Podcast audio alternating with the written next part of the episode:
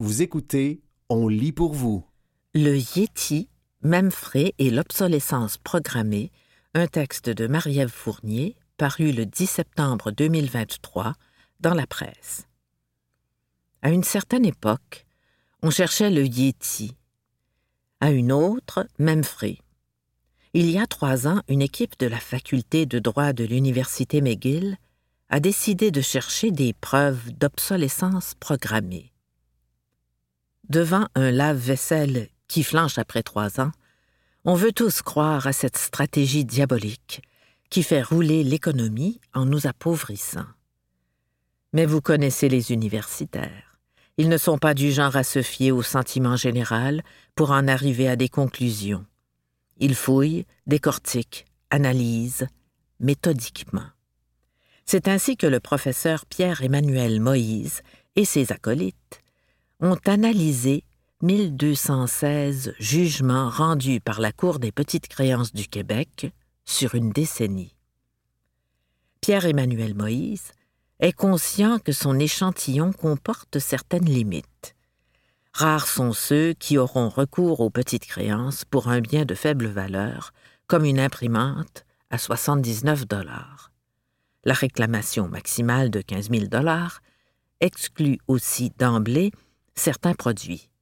De plus, les preuves soumises par les experts sont rarissimes, sauf dans les cas concernant des véhicules, de sorte que l'information fournie au juge est souvent lacunaire. Toutes ces décisions sont basées sur les articles 37 et 38 de la Loi sur la protection du consommateur, LPC, qui concerne la durabilité raisonnable des biens. Ces articles sont évoqués pour obtenir une compensation ou une réparation gratuite en cas de bris. Le travail de moine visait à déterminer si les jugements contenaient des récurrences dans les causes de dysfonctionnement mentionnées par les consommateurs frustrés. Autrement dit, si l'on constate que des tonnes de réfrigérateurs d'une même marque cessent de fonctionner au même moment et pour la même raison, on aura enfin l'équivalent d'une photo haute résolution du Yeti sur sa montagne en plein jour. Devinez quoi? L'exercice n'a pas permis d'inférer un seul cas clair d'obsolescence, car il n'y avait aucune récurrence dans les réclamations des consommateurs. On est arrivé au point où on sait que c'est impossible à démontrer, expose le professeur de droit. À son avis, l'obsolescence programmée est une notion galvaudée et incomprise, souvent utilisée dans le sens de vice de fabrication ou de problème de conception. Le résultat de sa recherche ne l'a pas étonné. Dans une société capitaliste où les produits de substitution pullulent, ça n'aurait aucun sens, financièrement, de vendre un produit qui performe moins que ceux de la concurrence, ne serait-ce que pour une question d'image de marque, tranche Pierre-Emmanuel Moïse. N'empêche, le ministre de la Justice du Québec, Simon Jolin Barrette, a déposé en juin le projet de loi 29 qui vise notamment à interdire l'obsolescence programmée en apportant des modifications à la LPC.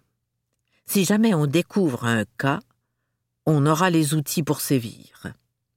Ça ne veut pas dire que la durée de vie de nos électroménagers modernes est convenable et satisfaisante, remarquée. On a tout à fait le droit d'être scandalisé qu'une cuisinière neuve ait besoin d'une réparation après huit mois. Ce n'est pas normal. Je vous entends déjà penser à celle de vos parents achetée dans les années 1970. Le hic, c'est qu'à vouloir toujours payer moins cher, on se retrouve avec des produits moins durables. Mes vieilles factures m'ont rappelé que j'ai payé mon frigo GE de 17,7 pieds cubes en 2019 la coquette somme de 1250 dollars. Le même modèle, est moins cher aujourd'hui. En 2001, j'ai déboursé 149 dollars pour un micro-ondes Samsung de 0,7 pieds cubes dont la puissance n'était que de 700 watts. Et un ordinateur portable compact Presario m'a coûté 1900 dollars l'année suivante. Notre amour des produits électroniques toujours plus puissants et perfectionnés provoque aussi une désuétude rapide. Ce qui est essentiel dans l'état actuel des choses, c'est le droit à la réparabilité. Cela force les manufacturiers à rendre les pièces disponibles. En France, les fabricants de neuf catégories de produits sont même contraints d'afficher sur leurs emballages un indice de réparabilité pour permettre aux consommateurs de faire des choix éclairés. Le projet de loi 29 prévoit justement un régime punitif envers les entreprises qui ne facilitent pas la réparation. Il reste à voir comment, dans la vraie vie, le consommateur sera en mesure de faire facilement valoir ses nouveaux droits s'ils se concrétisent. La bonne nouvelle, c'est que la Cour des petites créances est sympathique aux consommateurs, qui ont gain de cause 70% du temps, révèle l'analyse de McGill. Mais attention, la somme accordée est très souvent dévaluée car le juge tient compte d'une dépréciation du bien, ce qui n'est pas le cas du consommateur, explique le professeur Moïse. Soyez donc prévenus que le temps joue en votre défaveur. Le contenu de la cour à scrap des petites créances, pour reprendre l'expression du professeur Pierre-Emmanuel Moïse, permet aussi d'apprendre que 43% des causes concernaient une voiture contre 11% pour les électroménagers et 10% pour le mobilier. Comme la durée de vie normale d'un bien n'est pas inscrite dans la LPC, sachez que les juges se fient essentiellement à leur gros bon sens pour trancher. Pour certains, il est normal qu'une transmission soit remplacée après 100 000 kilomètres. Pour d'autres, c'est 200 000 kilomètres le double. Dans la plupart des cas, le jugement porte sur une évaluation très approximative des faits à partir des seuls arguments des parties, ont constaté le professeur Pierre-Emmanuel Moïse et ses acolytes. N'hésitez pas à tenter votre chance si votre cause est raisonnable et que le jeu en vaut la chandelle. Sachez aussi que la Cour est plus réceptive si le bris est survenu peu de temps après la fin de la garantie. Mais il existe une option plus rapide que le tribunal. La plateforme de médiation parle consommation. Le délai moyen de résolution des conflits est inférieur à un mois et c'est gratuit. Les entreprises ne sont pas forcées de participer à l'exercice, mais 125 le font. En attendant la nouvelle mouture de la LPC, la présence d'une entreprise dans la liste des participants à la médiation devrait faire partie des critères de sélection lors d'un achat important. Que dit la LPC actuellement? Article 7. Un bien qui fait l'objet d'un contrat doit être tel qu'il puisse servir à l'usage auquel il est normalement destiné. Article 38 un bien qui fait l'objet d'un contrat doit être tel qu'il puisse servir à un usage normal pendant une durée raisonnable, eu égard à son prix, aux dispositions du contrat et aux conditions d'utilisation du bien. C'était Le même frais, et l'obsolescence programmée, un texte de Marie-Ève Fournier, paru le 10 septembre 2023 dans la presse.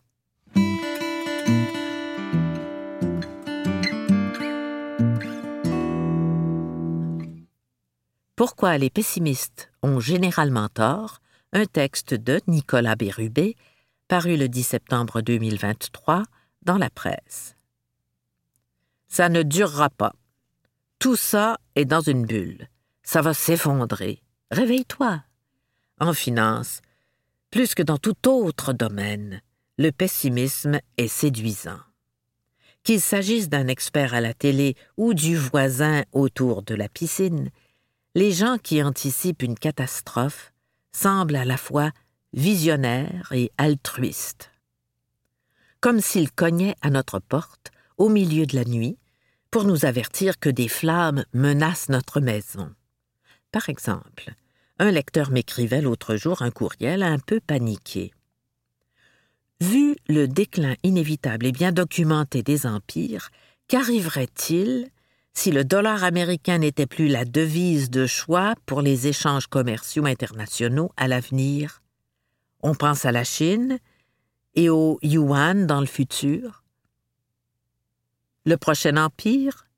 La dette des États-Unis est si grande, ça ne peut pas durer. Le problème avec l'inquiétude de ce lecteur, c'est qu'elle est plus usée que la transmission d'une Toyota Corolla 1986, la voiture de mes rêves.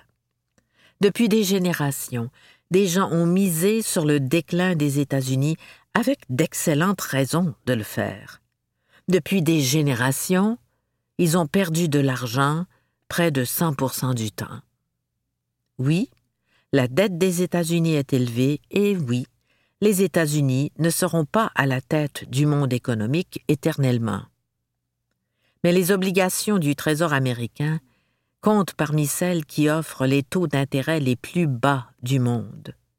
Ce que ça veut dire, tout simplement, que les investisseurs du globe ne sont pas inquiets de la capacité de Washington à payer ses factures. Ni aujourd'hui, ni dans dix, vingt ans ou trente ans. Est-ce que la Chine supplantera un jour les États-Unis à la tête de l'économie mondiale? Aucune idée.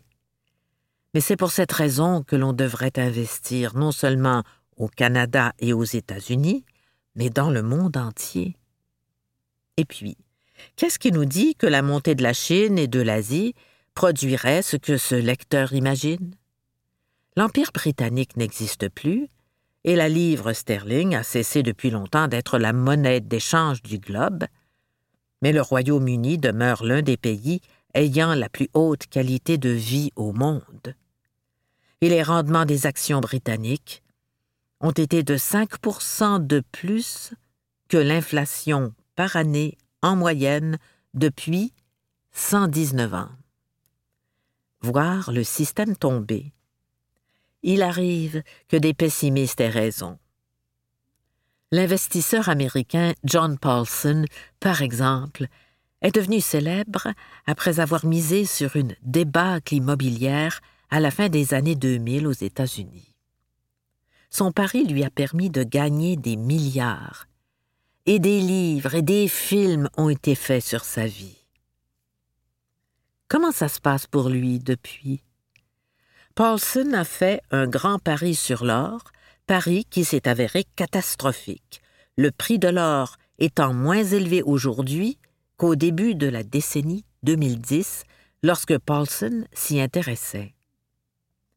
Bref, la pire chose qui puisse arriver à un pessimiste est d'avoir raison, puisque cette validation teintera son jugement et ses décisions. Comme l'a dit le psychologue Abraham Maslow, lorsque le seul outil dont on dispose est un marteau, il est tentant de tout traiter comme s'il s'agissait d'un clou. La raison pour laquelle j'ai du mal avec les pessimistes est que les choses ont tendance à s'améliorer avec le temps. Bref, l'expérience humaine, qui est à des années-lumière d'être parfaite, est meilleure en 2023 que jamais auparavant. Près de deux milliards d'humains vivaient dans un état de pauvreté extrême en 1990. Ils sont moins de 800 millions dans cette situation aujourd'hui. En 1990, plus de 12 millions d'enfants de moins de 5 ans mouraient dans le monde. Ce nombre a chuté chaque année pour atteindre 5 millions aujourd'hui, un nombre beaucoup trop élevé. Mais au moins la tendance est claire. Pour tout dire, j'ai déjà été fasciné par les pessimistes. Il y a quelque chose de satisfaisant dans le fait d'apercevoir une faille dans un système que l'on n'aime pas particulièrement, d'extrapoler à partir de cette faille et d'imaginer qu'elle va tout faire tomber. Le problème, c'est qu'on n'est généralement pas les seuls à voir cette faille. Des millions de personnes la voient également. Et donc, la faille n'en est pas une. Mais ce n'est pas une réponse acceptable pour les pessimistes, pour qui il y aura toujours un problème majeur caché quelque part. Bref, on ne peut jamais gagner à ce jeu. Tout ça pour dire qu'on ne craint pas les bonnes choses en finance. Votre voisin qui s'inquiète de l'avenir des États-Unis devrait s'alarmer de ne pas maximiser son CELI ou de ne pas investir dans le REEE e de ses enfants pour saisir les milliers de dollars que lui tend le gouvernement, ou de ne pas faire des investissements réguliers, peu importe le pronostic des experts, peu importe que les marchés soient en hausse ou en baisse. Ces comportements ont un impact direct et tangible sur l'enrichissement. Mais c'est difficile, voire impossible, de les mettre en place lorsque notre esprit est captivé par la chute des empires. C'était Pourquoi les pessimistes ont généralement tort, un texte de Nicolas Bérubé, paru le 10 septembre 2023 dans la presse.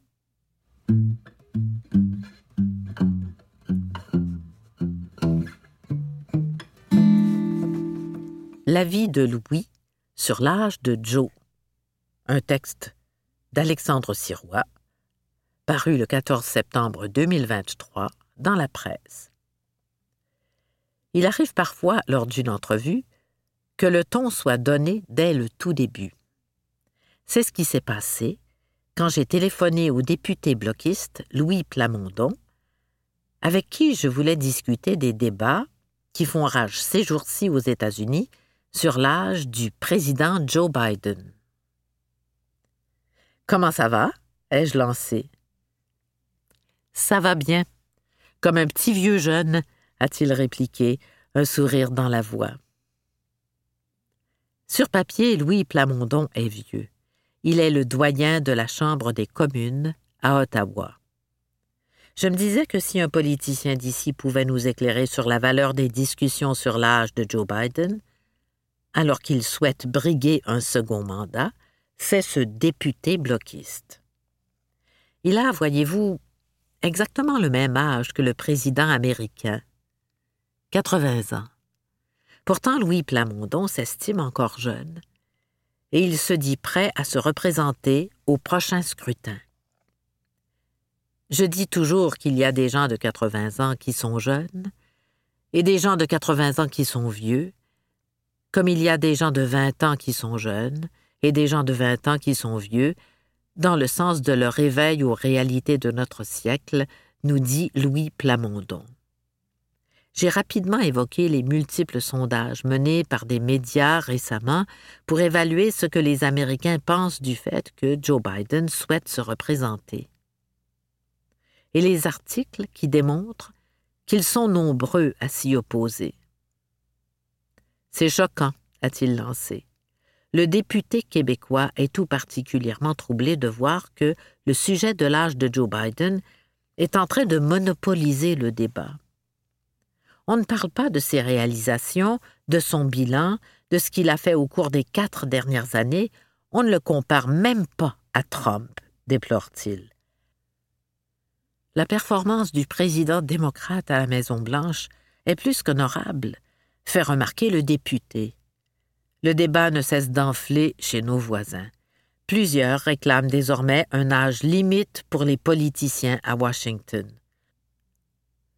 D'autres souhaitent des tests cognitifs pour ceux qui ont plus de 75 ans. Joe Biden est mêlé à ces discussions à son corps défendant. Et le leader républicain au Sénat, Mitch McConnell, 81 ans, aussi. Il s'est figé pendant plusieurs secondes cet été lors de deux conférences de presse distinctes. Dans la foulée, le politicien républicain a été jugé apte à reprendre son emploi du temps par le médecin du Congrès américain. Ces moments d'absence seraient le résultat d'une commotion cérébrale subie en mars dernier. Joe Biden serait également apte à remplir ses fonctions a déclaré son médecin il y a quelques mois à la suite d'un examen neurologique. Il est en bonne santé et vigoureux, ce qui n'empêche pas ses rivaux de faire leur chou gras des moments où il semble embrouillé. Ses adversaires ne se gênent pas non plus pour exploiter les images de sa chute lors d'une cérémonie en juin dernier. C'est qu'en politique, l'apparence a de l'importance, rappelle Louis Plamondon. Et à ce chapitre, Joe Biden a un problème, c'est incontestable. Si on avait forcé Louis Plamondon à se retirer de la vie politique en raison de son âge, il aurait été choqué, dit-il. Ça ne s'est pas produit parce qu'il n'y a pas de limite d'âge pour les députés de la Chambre des communes. Il y en a une, en revanche, au Sénat. Elle est fixée à 75 ans. Le député du Bloc se dit sur la même longueur d'onde que l'ex-sénateur Serge Joyal, qui était interrogé la semaine dernière par Penelope McQuaid à Radio-Canada. Serge Joyal a dû prendre une retraite forcée il y a quelques années, mais il aurait voulu pouvoir rester en fonction. Louis Plamondon n'aime pas qu'on passe sous silence les avantages liés à l'âge d'un politicien. Quand tu es député, c'est comme le bon vin. Tu prends de l'expérience et tu es meilleur d'année en année. Tu prends moins de temps parce que tu connais les dossiers. Tu as aussi établi des contacts dans tous les ministères qui peuvent te répondre pour te conseiller.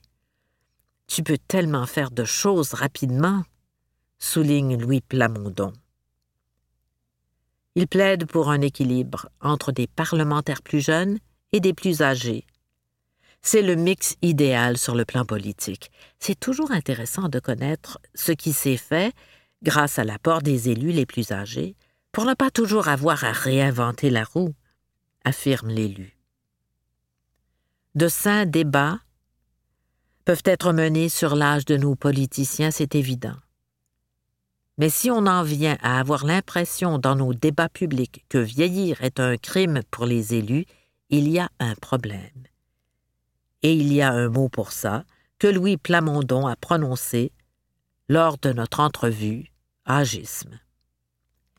C'était L'avis de Louis sur l'âge de Joe, un texte d'Alexandre Sirois paru le 14 septembre 2023 dans la presse.